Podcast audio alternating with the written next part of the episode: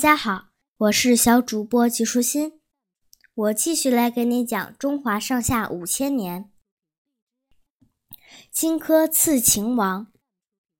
秦国在战国七雄中曾经是实力最弱的国家，但是经过商鞅变法后，建立起新兴地主阶级的政权，国力大增。不断壮大的秦国，让齐、楚、燕、赵、韩、魏六国不禁自危起来，而秦王也在计划逐步灭掉六国，一统天下。公元前二百四十六年，嬴政登上秦国王位，当时他年仅十三岁，秦国的大权握在他的母亲和丞相吕不韦手里。公元前二百三十八年，嬴政开始亲政，他免了吕不韦的职务，镇压了宫廷叛乱，从此实权在握。此时，东方六国已经衰弱，大臣魏辽和李斯建议秦国应该利用时机来消灭六国，于是秦王加快了兼并六国的步伐。公元前二百三十年。秦灭掉韩国。公元前二百二十九年，秦国大将王翦率军攻打赵国。第二年，攻入赵国都城邯郸，灭掉赵国。赵国被灭之后，赵的邻国燕国十分恐慌，他们知道秦国的下一个目标就是燕国。燕太子丹也为这件事忧心。国恨私仇，让他对嬴政有着切齿之恨。原来太子丹曾在赵国当过人质，而嬴政出生于赵国，他们在赵国的时候亲如兄弟。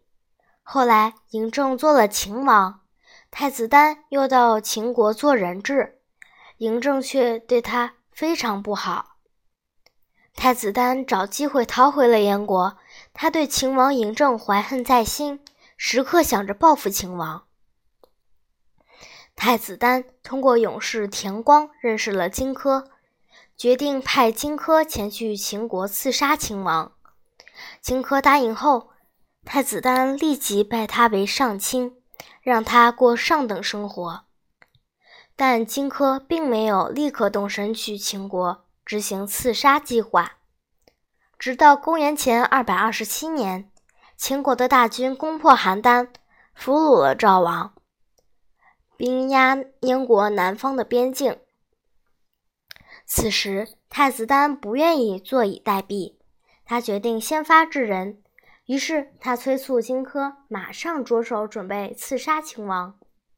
荆轲为了确保此行万无一失，向太子丹提出一个要求。他要带着投奔赵国的秦国反将樊於期的头颅去见秦王，以博得秦王信任。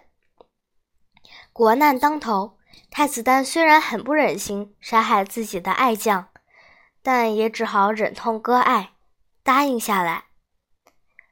樊於期在知道这个计划后，毫不犹豫地拔剑自刎，献出了自己的头颅。